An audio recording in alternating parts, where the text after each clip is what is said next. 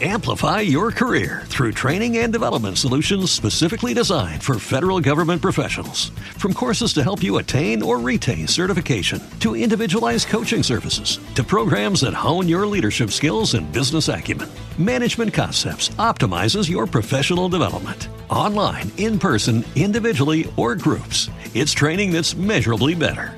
Learn more at managementconcepts.com. That's managementconcepts.com. Radio IHP, Pediatría en las Ondas.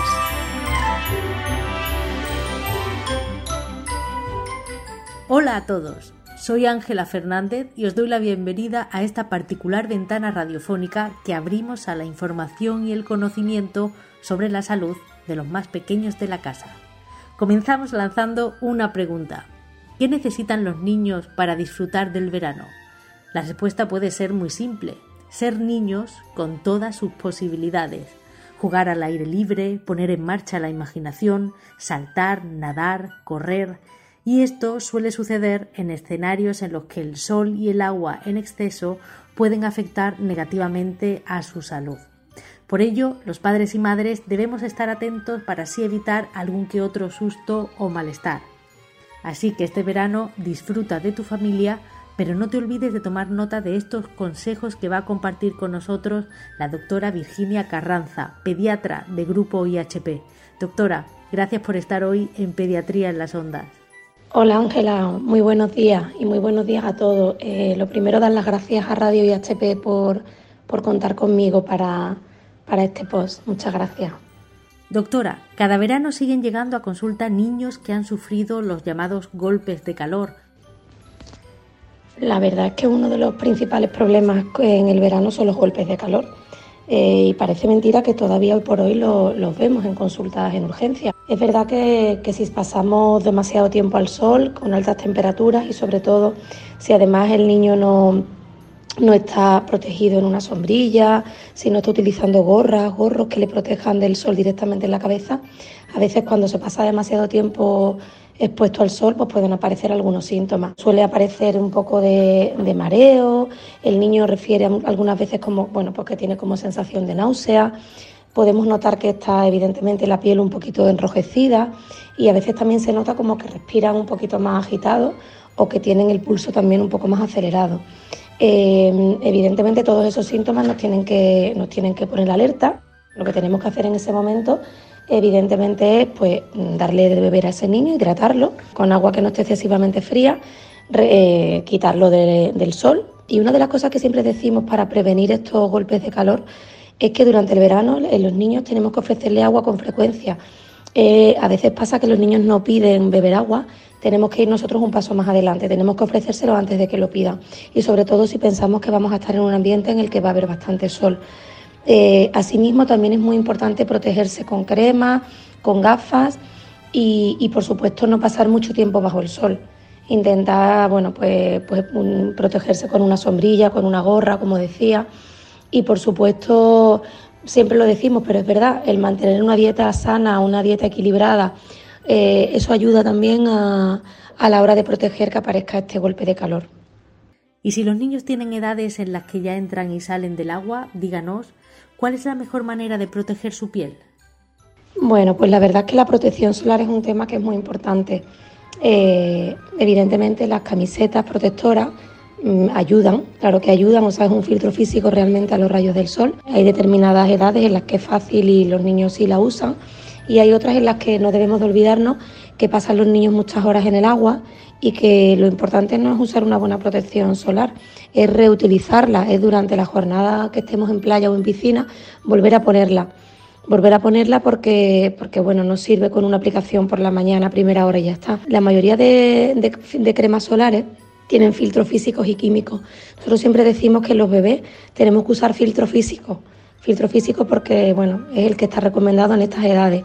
Si bien es verdad que los menores de un año y cualquier compañero dermatólogo lo, corroboraría, no deberían de estar nunca expuestos al sol. A partir de los tres, bueno, realmente seis meses, tres, seis meses, están aprobadas estas cremas solares de filtro físico, que son las que deberíamos de usar con ellos. Pero insistimos mucho siempre en la familia en que en estos menores de un año hay que tener muchísimo cuidado con la exposición solar. La piel tiene memoria y bueno, todo eso que hagamos mal en esta primera etapa de la vida puede dar problemas el día de mañana.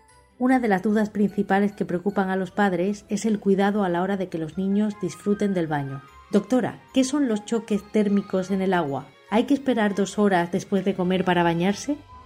Eh, los niños es verdad que les encanta estar en el agua, estar bañándose durante mucho tiempo. Entonces es verdad que hay que tener un poquito de cuidado cuando hay mucho cambio de temperatura externa, o sea, cuando estamos expuestos al sol a mucha temperatura y de pronto entramos en un agua fría, sobre todo cuando hemos comido hace poco, ¿vale? Entonces eh, se recomienda, bueno, pues dos horas realmente no haría falta esperarse, pero sí que a la hora de introducirnos en el agua, pues hacerlo poco a poco ¿vale? Y sobre todo tener muchísimo cuidado, bueno, pues de no intentar no ponernos en una zona en la que esté muy expuesta al sol justo después de comer, ni que sea un agua, un agua muy fría. ¿Y por qué estos choques térmicos son conocidos popularmente como cortes de digestión? ¿Están relacionados con la alteración del aparato digestivo? El por qué se llaman así es porque siempre se ha dicho que cuando hay un cambio de temperatura muy importante, la sangre eh, bueno, pues la sangre que tenemos en nuestro cuerpo se redistribuye y parte de esa sangre iría a la piel, a la piel para, bueno, pues para contrarrestar ese cambio de temperatura que hemos tenido al entrar en un agua fría. ¿Qué pasa? Que si estamos en un momento en el que estamos haciendo la digestión, hace falta mucha sangre en todo el territorio digestivo, en el territorio plásmico que se llama. ¿Qué pasa? Que si necesitamos que parte de esa sangre se vaya para la piel para contrarrestar ese choque térmico, pues es lo que se decía, que, se quitaría sangre de lo que necesita el aparato digestivo para su digestión y por eso se, denominaba corte de digestión. También es verdad que los síntomas que aparecen son frecuentemente como mm, tipo náusea, vómito, dolor de barriga, a veces palidez. Entonces todo eso pues está relacionado también con el aparato digestivo. Por eso se denominaban así. Doctora, hay que tener cuidado también con las infecciones por hongos que pueden darse en los pies o en otras partes del cuerpo. ¿Cómo podemos prevenirlas? Las infecciones por hongo es uno de los temas más, bueno, más recurrentes en las consultas de verano. Es verdad que en verano pues pues solemos ir a piscinas, piscinas comunitarias en las que hay muchísimas personas, ¿no? Entonces esto a veces pues propicia que puedan aparecer hongos en los pies. A veces es verdad que nos secamos al aire, ¿no? No utilizamos toallas y entonces hay zonas como eh, la zona interdigital de los pies, de, de los dedos de los pies, que no se secan bien. Entonces al no secarse bien, pues esto favorece también la aparición de hongos, ¿vale? Es verdad que los hongos pueden aparecer en los pies, las uñas y luego pueden aparecer en cualquier otra parte del cuerpo. Tenemos que intentar que, se usen prendas que faciliten la transpiración. Es muy importante porque en verano estamos sudando más y sí que siempre insistimos mucho y me gustaría recalcarlo, con el tema de los pies es muy importante no andar descalzo en los aseos, en todas las zonas comunes de la piscina, porque ahí es donde podemos, podemos contagiarnos de, los hongos. Es verdad que es muy importante eh, reconocerlo, eh, se, pone un, se pone normalmente la piel enrojecida, a veces la piel está como descamada, huele mal, pica. Y entonces, bueno, en el momento que aparezca notemos alguno de estos síntomas, lo más importante es acudir para que se, para que se revise, porque es verdad que con un tratamiento adecuado la respuesta es, es muy buena. Los oídos son partes sensibles del cuerpo. Mantenerlos húmedos puede provocar infecciones. ¿Qué precauciones debemos tomar para evitarlas? Es verdad que los niños que pasan mucho tiempo en el agua o también los que tienen mucha sudoración eh, esto mm, pues lo que favorece es un aumento de humedad, humedad en el conducto auditivo externo, todo lo que está por fuera del tímpano para afuera, lo que sería el oído externo, y entonces eso favorece que proliferen gérmenes que producen lo que se llama otitis externa, otitis de las piscinas. Eh, es importante diagnosticarlo pronto para poner un tratamiento. Nosotros siempre lo que, no, lo que, lo que insistimos en, en esta consulta a, los padres es que cuando ponemos el tratamiento tópico, que son gotas, ¿no? gotas antibióticas y a veces hay que asociarle un corticoide si hay mucha inflamación, es muy importante que este oído no se moje. Si hacemos que, si ponemos el tratamiento bien, pero el niño sigue sumergiendo la cabeza en el agua, entonces nunca vamos a terminar con esa infección. Y entonces hay niños que se tiran todo el verano con una otitis recurrente porque no se trata bien. Igualmente los papás a veces preguntan por el tema de los tapones. Cuando hay una infección en el oído externo, poner un tapón es horrible, eso duele mucho porque es justo donde está la infección. Entonces, mm, podríamos plantearnos el usar tapones cuando ese oído se recupere de esa infección, cuando ya hemos terminado el tratamiento, quizás luego sí podríamos poner unos tapones para proteger y para prevenir, pero no justo en el momento del tratamiento. Y no hay que olvidar, doctora, que el abuso de las pantallas móviles es perjudicial para el desarrollo de los niños. Esto es algo en lo que los especialistas estáis haciendo mucho hincapié. Eh, Ángela, el tema de las pantallas es algo que la verdad es que nos mueve mucho a todos los que nos dedicamos a la infancia, porque es verdad que, hay un uso excesivo. Es verdad que bueno, pues que ha supuesto un avance en muchísimas cosas y que nos ayudan para muchísimas cosas, pero en el cerebro de un niño de menos de tres años, de menos de dos años, hay que tener mucho cuidado porque el exceso de pantalla interfiere mucho en el, en el desarrollo psicomotor de ese niño. Entonces, bueno, pues ahora mm, tenemos los dos grupos importantes, los niños pequeños, en los que, como, como, comentaba, es muy importante para no frenar ese desarrollo psicomotor el no abusar de las pantallas en, en tantos retos libres, sino de al revés, ¿no? Pues aprovechar para hacer cosas al aire libre, pues aprovechar eso, playa, piscina, jugar más con los padres, hay más tiempo libre, pero también tenemos que hacer hincapié en esos preadolescentes y adolescentes en los que pasan muchas horas ya sin, bueno, pues sin jornada escolar, ¿no? Sin deberes, en los que parece que el único ocio que tienen es ese. Entonces hay que intentar fomentar algún otro deporte al aire libre, alguna, alguna otra diversión, sobre todo, como decía, ¿no? pues eso, aprovechando las buenas temperaturas, el estar con amigos al aire libre y que no todo el ocio sea a base de pantallas y de videojuegos y de móviles y de tele, porque evidentemente no es lo más recomendado. Bien, pues animamos así a reducir el uso de pantallas y realizar más actividad al aire libre, pero siguiendo estos consejos que sin duda nos orientarán para que los niños y sus familias disfruten de este verano con salud.